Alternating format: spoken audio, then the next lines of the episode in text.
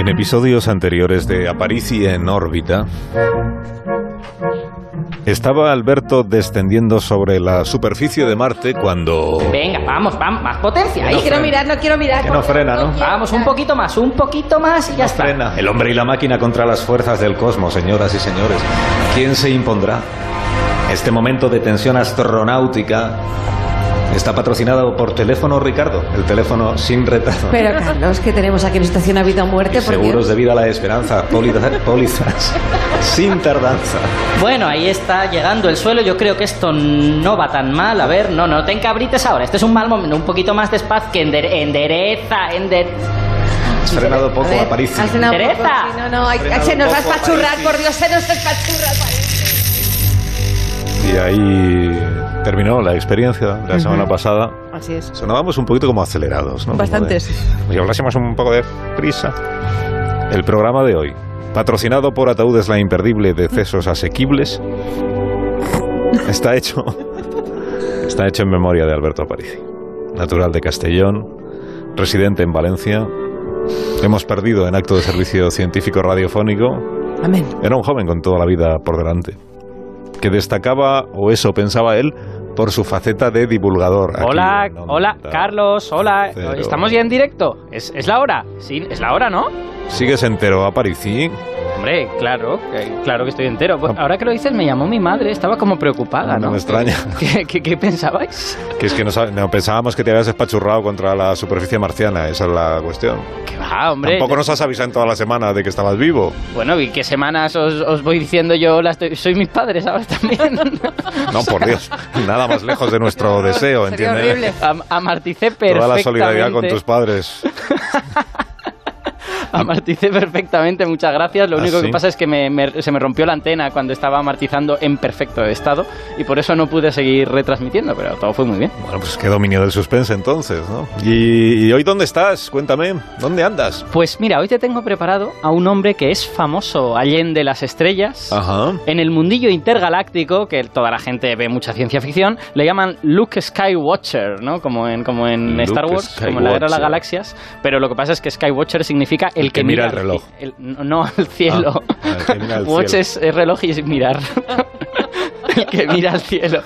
Pero, Luke Skywatcher. pero resulta que su- es español y que su nombre real es Antonio Lucero. No me digas. de Sí, sí, sí, sí. Lucerito, mira.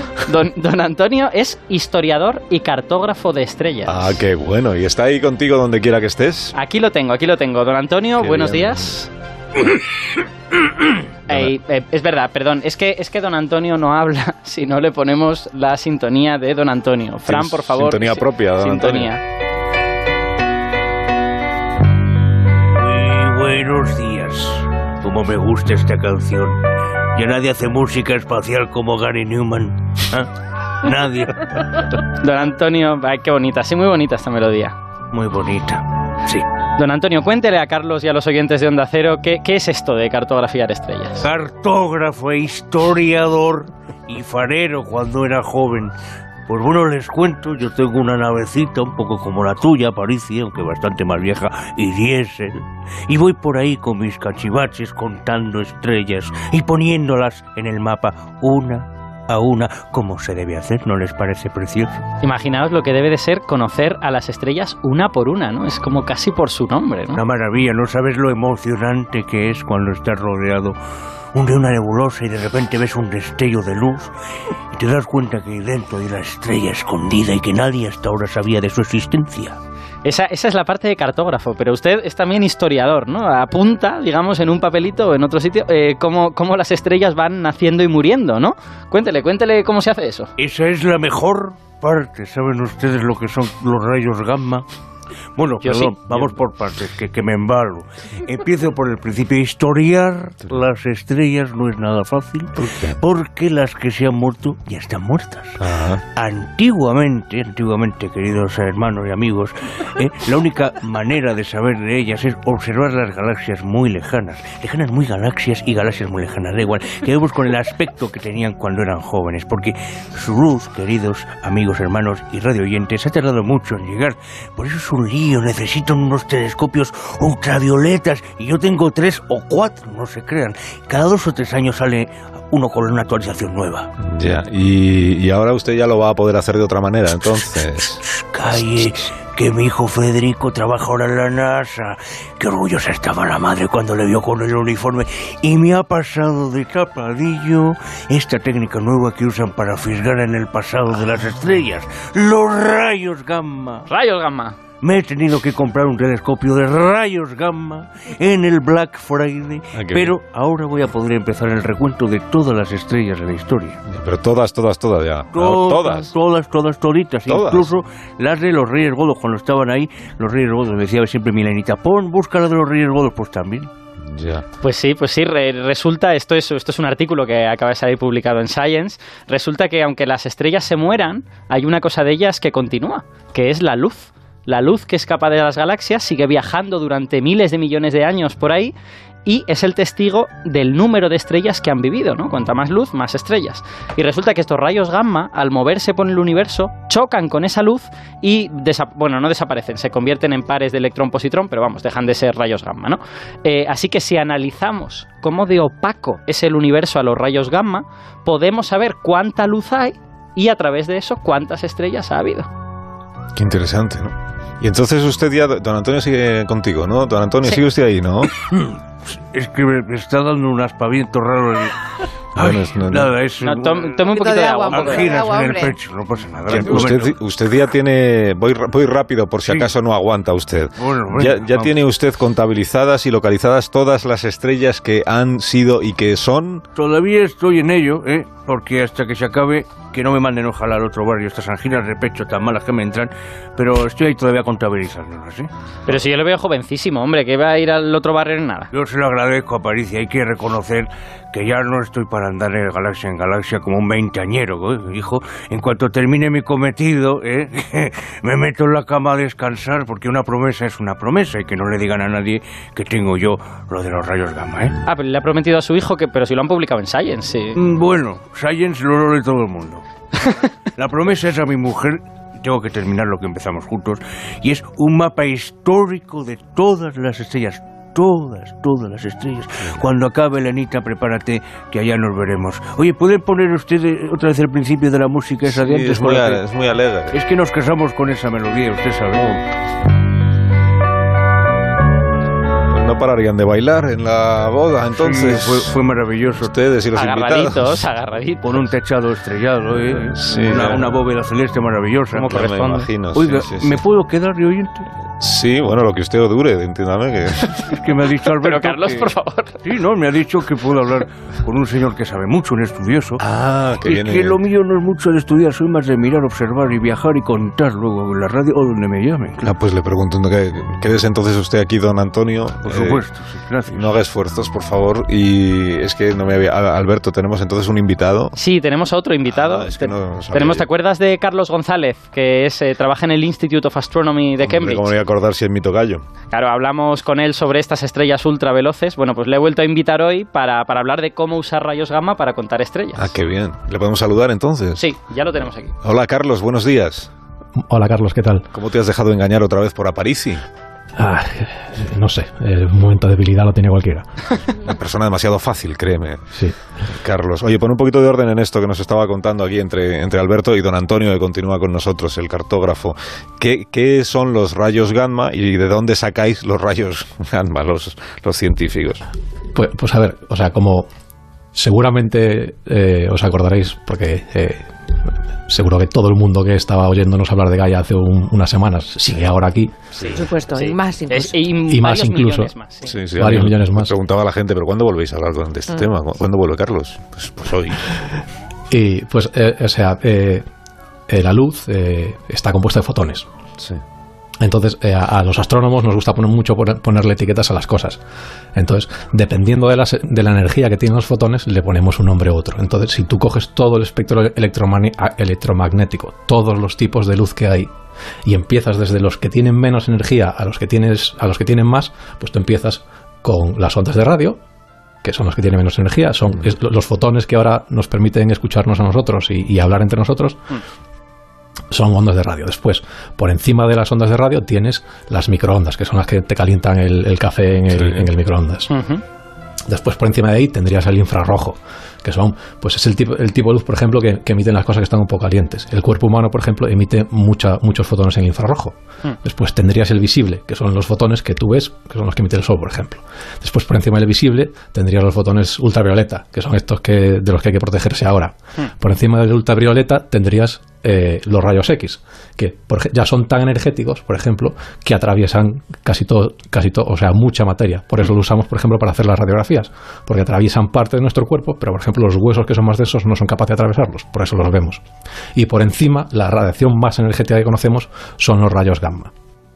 Entonces, estos rayos gamma están hechos de unos fotones muy, muy, muy energéticos y estos fotones solo se generan en sitios en los que eh, o bien hay, hay procesos nucleares, como por ejemplo las bombas atómicas. Las bombas atómicas eh, generan radiación, eh, generan rayos gamma, eh, como le pasó al- a, a la masa, al increíble Hulk, que Exacto. cogió sus poderes por estar expuesto a un montón de radiación gamma. O bien, por ejemplo, sitios donde hay campos magnéticos muy fuertes o, o campos eléctricos muy, muy fuertes. Por ejemplo, en la Tierra las tormentas, cuando hay un relámpago, también generan un, un- un poquito de rayos gamma. Ajá. En el Sol, por ejemplo, que hay campos magnéticos muy fuertes, también tenemos rayos gamma. Y en este caso, los que estamos usando para, para estudiar este tipo de estrellas se generan en agujeros negros supermasivos. Estos agujeros negros eh, tienen un montón de material a su alrededor que se mueve muy, muy, muy rápido y hay campos magnéticos muy, muy, muy fuertes, tan grandes que emiten un montón de estos rayos gamma. Entonces, por eso, por eso eh, eh, podemos verlos, incluso, incluso eh, galaxias que tienen estos agujeros negros que están muy, muy lejos, como es el, el caso de los que están usando en este artículo. Ya. ¿Y, y, mm, a qué conclusiones vais llegando? Si es que se ha llegado ya a alguna conclusión. Eh, ¿Hay más estrellas ahora que antes o hay menos? ¿Cómo está el asunto? Ahora se van formando un poco menos de estrellas. Menos que Eh, antes. Menos que antes. Lo que pasa es que esto es un poco, es un poco, es un poco eh, truco, porque realmente eh, lo que ah, hay truco, siempre hay truco. Lo que se mide es la formación, la es- es- esta formación estelar se mide cuántas estrellas se generan por unidad de volumen. Ajá. Entonces, ahora el universo es mucho más grande de, lo, Ah, de lo que era antes. Vale, vale, vale. Claro.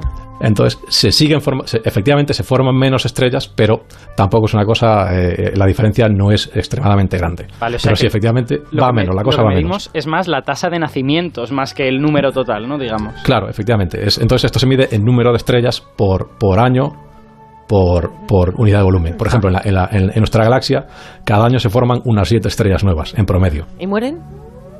Y mueren pues muy, muy pocas. Eh, a ver, eh, que, que nosotros eh, podamos llegar a ver como por ejemplo por super, pues, como supernovas, que son las que son más masivas, Sí. esperamos que se muera una cada 50 años, más o menos. Ajá. Lo que pasa es que llevamos 400 años sin ver ninguna supernova, pero seguramente Ya toca, será ya por- toca. Porque estarán, porque estarán ocultas por nubes de gas, por nubes de, de polvo, pero estamos ahí fastidiados.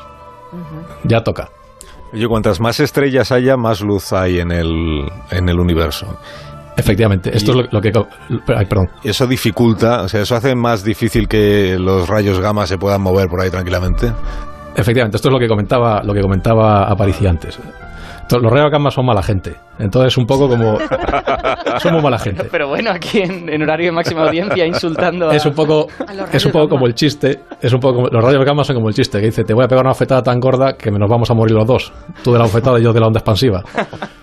Pues esto es igual. O sea, cuando, cuando un rayo gamma eh, choca con otro fotón, la leche es tan grande que ambos fotones se, se destruyen y, y- y se generan eh, un par de partículas, un, un- un electrón y un positrón que es su antipartícula.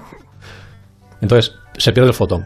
Eventualmente, tanto, tanto el, el protón como el, posi- el electrón como el positrón se vuelven a combinar y vuelven a generar otro rayo gamma, pero esto es un poco como, es un poco como el gordo de Navidad. Entonces, tú te compras tu boleto de Navidad Sí. No toca nunca. y no te toca, te toca el reintegro. Y dices, "Pa, pa- ¿para qué voy a recuperar los 5 euros? Lo que voy es, compro un billete del niño y ya no te toca nada. Exacto. Pues esto es igual. Entonces, la probabilidad de que uno de estos agujeros negros eh, emita un, un fotón en rayos gamma hacia nosotros es muy pequeña. Entonces, este fotón se recombina con otro fotón. Entonces, cuando vuelve a generarse otro rayo gamma, la probabilidad de que ese segundo rayo gamma venga hacia nosotros todavía es mucho más pequeña que la anterior. con lo cual dejamos de verlos, efectivamente. Esta, esta es la metáfora científica más desconcertante que he escuchado últimamente, pero está muy bien. Al principio, al yo sé que al principio era difícil encontrar el punto de encuentro, pero esto es como, como, la- como el sexto sentido. Al final todo, todo, todo, todo encaja. No, yo. Entonces, la, la probabilidad de ver ese segundo fotón es muy baja y efectivamente no los vemos, con lo cual perdemos muchos de esos rayos gamma. Entonces, como estos, estos, esto- estas galaxias supermasivas que tienen agujeros negros, las podemos ver muy, muy lejos. Entonces, este, este equipo de investigadores, en el que, por cierto, en español, que se llama Alberto Domínguez, de la Universidad de Complutense, ahí vecino vuestro, Sí. eh, como los podemos ver tanto en, en el universo local relativamente cerca, cerca en términos astronómicos, o sea, esto, esto es, vamos, o sea, mucho más allá de la M30, Sí. y tú puedes ver cómo, cómo, qué tipo de fotones gamma vas perdiendo. Entonces, en los que están, eh, eh, o sea, los fotones gamma tienden a interaccionar preferentemente con un tipo de radiación u otra. Entonces, los que son más energéticos se emparejan con, con fotones, por ejemplo, en infrarrojo. Los que son un poquito menos energéticos se, se- se emparejan con fotones en el ultravioleta. Entonces, viendo cómo van siendo estos, estos emparejamientos de, de, eh, agujeros negros que tenemos cerca con respecto a agujeros negros que están un poco más lejos, podemos ver cómo es esta, esta luz de fondo de la que la- hablaba Aparici antes, ahora y antes. Y como sabemos que esa luz de fondo, esa luz de fondo es un poco como cuando tú te acercas a Madrid o cualquier otra ciudad de noche y está un poco nublado y tú puedes ver el reflejo de la ciudad en las nubes, ¿no? Ajá. Pues entonces, viendo ese reflejo, si sabemos cómo es ese reflejo, podemos saber cuántas estrellas hay y cuántas estrellas se han formado a lo largo del tiempo. Tengo dos preguntas de un oyente que como tengo idea no sé si son tonterías. Pues elige una. Pues ya está. En el las- pregunta, en el espectro de la luz no hay rayos con más energía que los gammas o no los conocemos. No hay. No hay. O sea, no hay. Porque básicamente esto es, es, es solo una etiqueta. Entonces, toda la, Vale. toda la luz que es más energética que un cierto nivel es un rayos gamma. ¿Y no hay rayos con menos energía que las ondas de radio o no sabemos de su existencia? Por lo mismo, ondas de radio también es una etiqueta. Entonces, toda la luz que es menos energética que un cierto valor son ondas de radio. Vale. Claro, hay, digamos que los rayos gamma cuando se definieron eran fotones capaces de romper un núcleo, pero ahora fotones mucho más energéticos que esos, capaces pues de romper un protón o un neutrón o de romper cosas más, más bestias todavía, pues también se le llama rayos gamma. Y ya está. Simplemente no, no tiene límite esa definición. Bueno, yo con- me he quedado con lo de que hay trucos, siempre hay truco, lo de la bofetada esta, el leñazo que se pegan las dos partículas y, y que es como el décimo de lotería. O sea, ya Pues creo que con poco. Ahora estás preparado para reproducir el artículo de Science. ahora ¿no? ya estoy perfecto. Todo ciencia, todo ciencia. Me, me gusta que todo lo que hablo de ciencia ha calado. Preparado, cala, cala, lo que, lo que vamos contando. Claro, está aquí don, don Antonio, a usted le ha parecido interesante todo Sí, esto. yo ¿no? me preguntaba si un rayo gamma podría destruir un matrimonio. Podría ser, ¿no? Si, si es un matrimonio a muy pequeñito a escala atómica, sin duda. Pues, pues ya está, por eso mismo, nada más. Carlos, un fuerte abrazo, gracias por habernos acompañado esta mañana. Igualmente, muchas gracias a vosotros. Qué gusto día.